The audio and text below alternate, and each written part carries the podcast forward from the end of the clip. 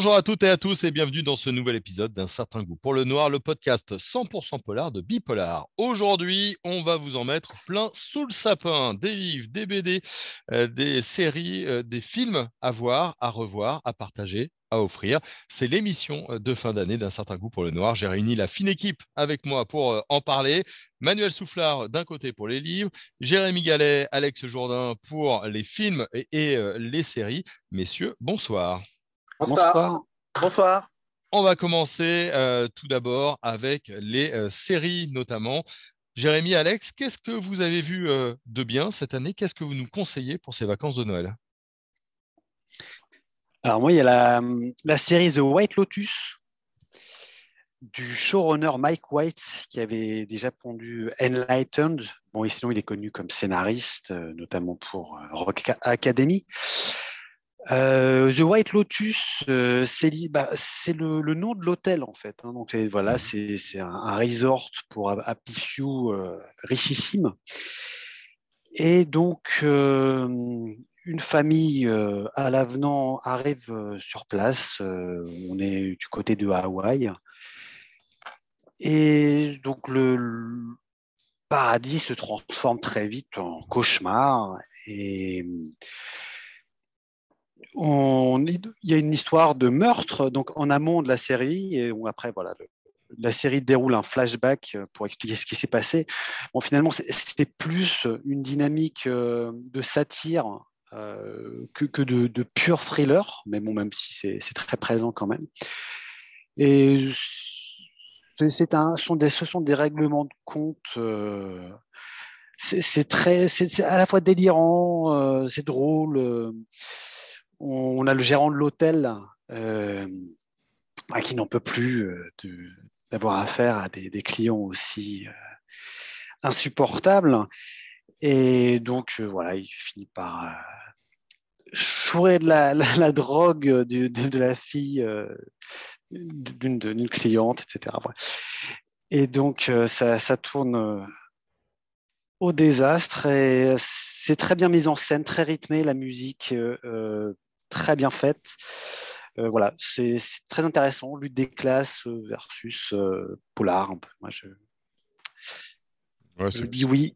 C'est plutôt drôle en plus. Hein. Il y a une lumière bien léchée et c'est plein, c'est assez cynique et assez satirique. Tout à fait. Hein. Tout à fait. C'est très ironique. Il y a plus d'humour que de tension, hein. mais voilà, je, recommande. Mmh, d'accord.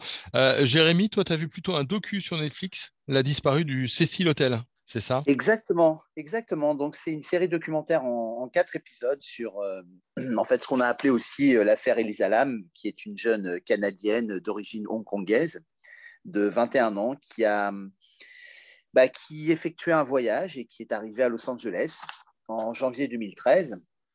Et donc le Cecil Hotel, c'est un hôtel euh, qui a d'abord été un hôtel d'affaires, puis un lieu qui a été très impacté économiquement par la Grande Dépression et qui ne retrouvera jamais son lustre d'antan. Et en fait, il se trouve que bah, cet endroit a été marqué par un certain nombre d'histoires de, euh, à la fois étranges et terrifiantes. Il y a aussi des, euh, il y a des marginaux qui sont, qui sont passés, il y a aussi des, des, criminels. Euh, bon, donc c'est un lieu qui, quand même, qui a un lourd passé. Et cette étudiante qui arrive euh, en janvier 2013, qui est seule, qui voyage seule, eh va mystérieusement disparaître au bout de, quelques jours. Donc, en fait, euh, l'affaire revient sur cette disparition. On retrouve son corps euh, quelques jours après dans une, cuve.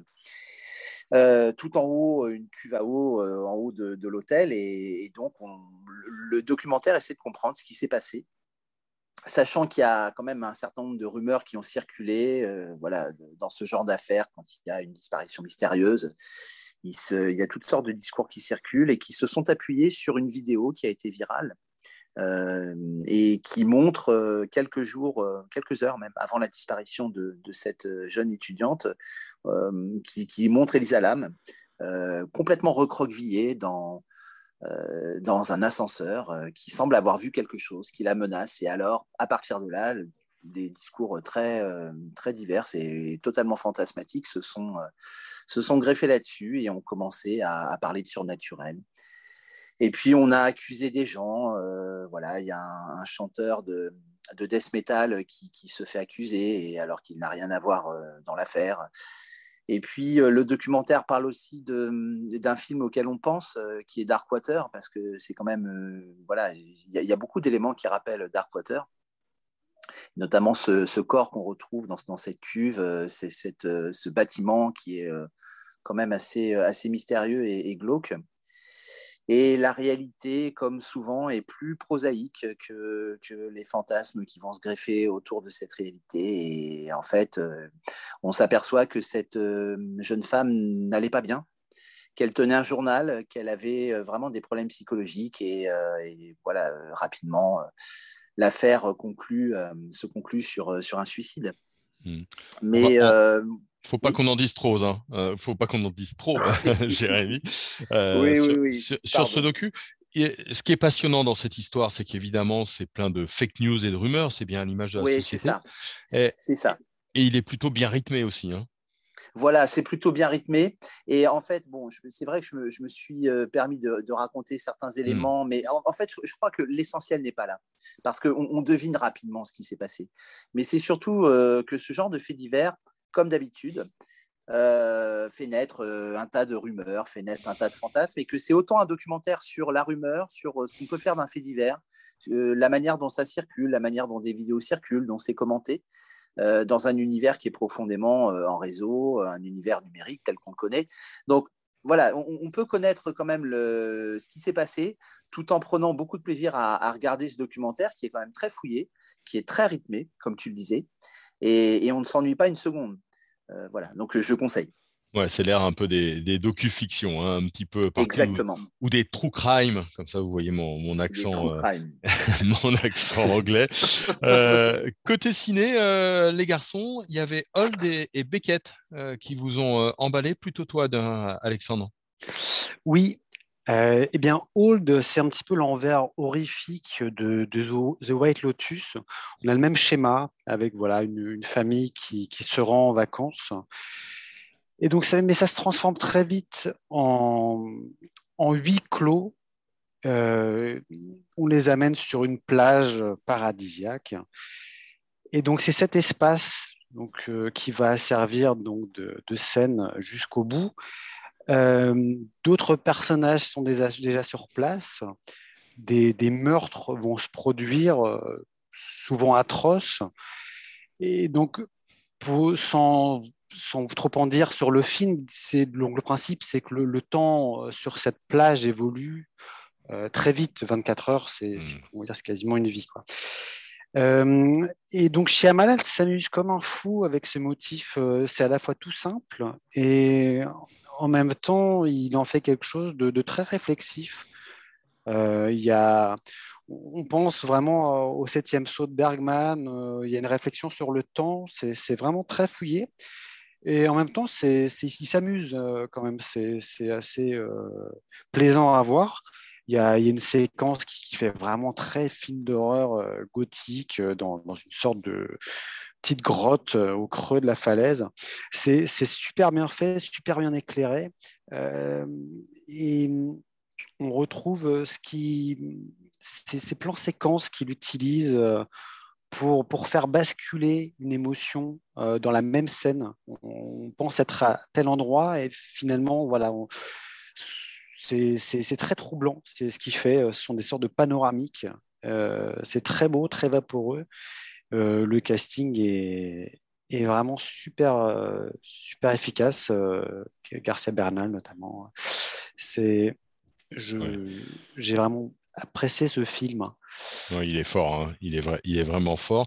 Et puis, euh, peut-être plutôt dans un thriller un peu plus euh, rythmé, entre guillemets, euh, c'est Beckett, hein, l'histoire d'un touriste en Grèce, et pour qui tout va mal se passer de pire en pire, un petit peu paranoïaque hein, comme film, mais plutôt une bonne surprise.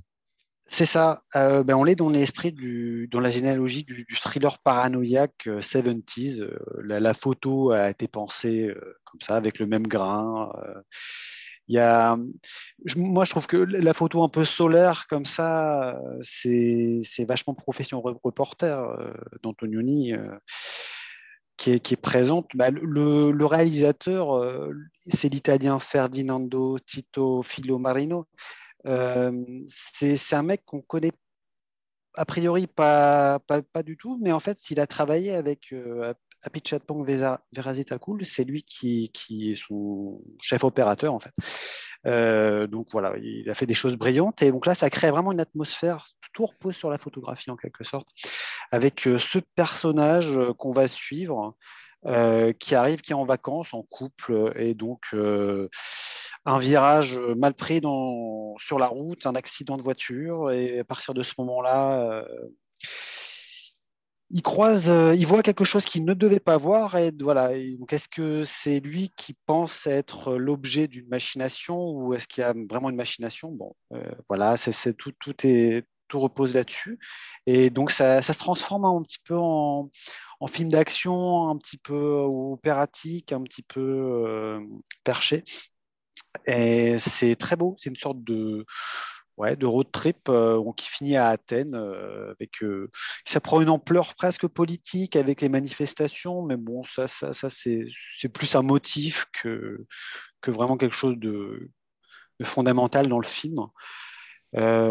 c'est, très beau, très plaisant, et en même temps, effectivement, ça, ça, ça fait écho à, des films de Pacula, des films de Sidney Pollack, des films de, de Palma. Voilà. Bon, du, rythme, de la parano, un peu de thriller, un peu de, de suspense. Voilà ce qu'on peut voir un petit peu hein, pour euh, ces vacances euh, de, de, fin d'année. Je vais me tourner vers toi, Manuel, pour ta sélection polar euh, en, en roman et autres là aussi du thriller, de la parano, du suspense ou pas du tout? Oh, Un peu de tout. Alors après, euh, au contraire mes, petits camarades, vous savez qu'en en librairie, il y a moins de nouveautés en fin d'année. Hein. Il ne s'agit pas d'encombrer les libraires. Donc, euh, je vais vous parler un peu de, euh, nouveautés et des fois de titres un peu moins récents. je voudrais insister dans, en premier lieu sur un titre qui est un chef-d'œuvre absolu, qui est un classique, euh, ça ne va pas vous surprendre, c'est de la BD, hein. euh, je parle de la BD pour commencer, c'est évidemment Black Sad. Euh, vous allez dire, mais pourquoi on parle de Black Sad? Tout le monde en parle déjà. Bah, voilà, juste, il faut se rendre compte qu'on a un, chef-d'œuvre qui sort en même temps que l'époque où on vit, c'est juste une chance formidable. le sixième tome est paru, apparu pardon, en, début octobre. ça s'appelle Alors tout tombe. Pour la première fois, c'est un diptyque. Et ben, voilà, on trouve toujours euh, l'incroyable talent de, Juan Diaz Canales euh, au scénario. Je dis ça, mais c'est un petit peu moins bon sur les derniers, derniers tomes de, Black Sun. On part de tellement haut que c'est toujours excellent. Et puis le dessin de Guarnido, c'est juste, euh, juste une, tuerie. Pour vous parler un peu de l'histoire, c'est John Blacksad, hein, donc le héros, ce chat anthropomorphe, c'est-à-dire un corps d'homme et une tête de chat c'est un métis, hein, d'ailleurs ça fait partie d'une des intrigues de la, série. Et en fait, il est chargé de protéger le président d'un syndicat infiltré par la mafia à New York. Euh, et donc, il va devoir mener une enquête de l'intérieur, sachant qu'en fait, euh, c'est une enquête à tiroir. Là, on est dans le pur, euh, pur hommage au New York du polar, à tout ce qui est roman noir, grand détective, etc. Enfin bref, c'est un grand classique déjà, et il est sorti il y a un peu moins de deux mois, un peu plus de deux mois. vraiment un, très bon choix en, bande dessinée. ici, on a adoré. Moi, j'ai adoré, mais je, suis, je suis grand fan. Et en, roman? Alors, je, vais deuxième coup de cœur BD, mais je vais parler assez rapidement. un peu moins connu parce qu'il ne s'agit pas d'aller au secours du succès. C'est la série Dans la tête de Sherlock Holmes, euh, le deuxième tome vient de paraître en fin septembre.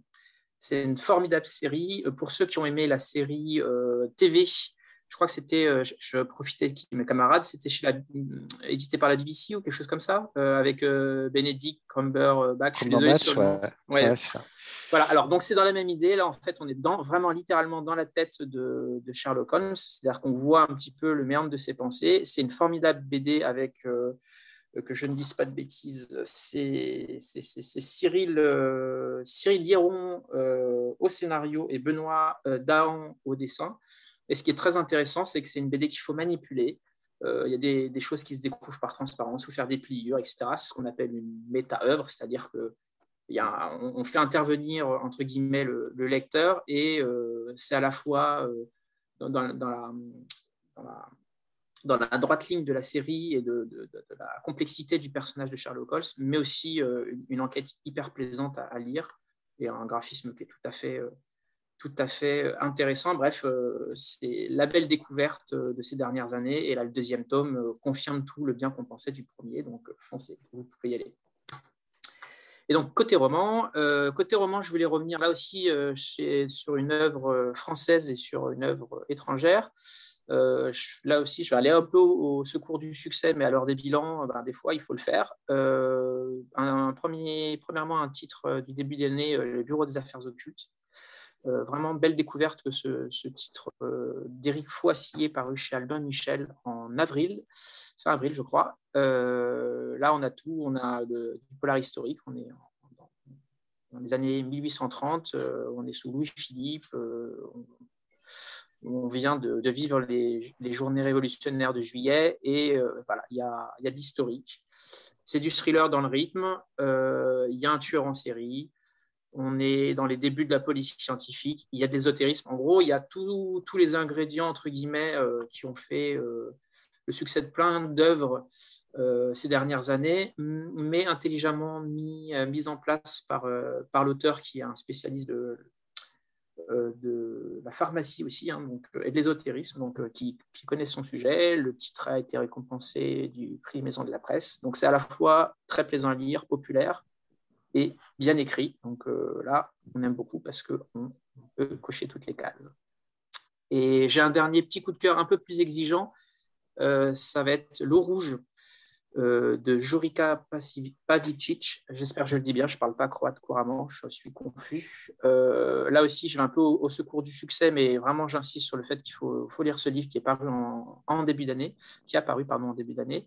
Grand Prix de littérature policière, mais aussi pris le point du polar européen, donc il a quand même été bien repéré par euh, pas mal de monde. Euh, et oui, aussi, il a eu le Goncourt euh, croate, l'équivalent du Goncourt croate, hein, pour faire simple. Là, ce qui est très intéressant, c'est qu'on suit, en fait, il y a une jeune fille qui disparaît, Silva.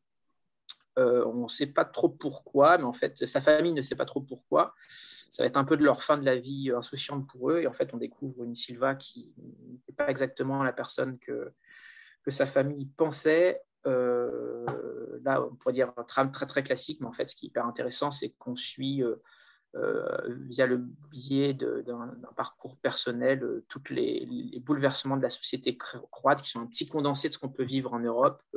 le chute du, communisme, ensuite il y a eu la guerre des Balkans, l'effondrement de l'économie, de l'industrie, le tourisme et l'Union européenne qui ont fait que c'était la grosse spéculation, la corruption et l'individualisme. Bref, c'est là aussi, il y a tout. Euh, pour ceux qui aiment les polars un peu exigeants, vous pouvez foncer pour les fêtes. Ça leur fera plaisir aux amateurs. Eh ben, voilà une belle sélection en tout cas. Euh, ça fait vraiment euh, plaisir parce que ces deux polars sont vraiment fantastiques. Puis de la BD, c'est toujours bien. Merci beaucoup à tous les trois en tout cas. Au plaisir. Merci. Plaisir. Eh ben, on va souhaiter une bonne fête de fin d'année à, tout le monde.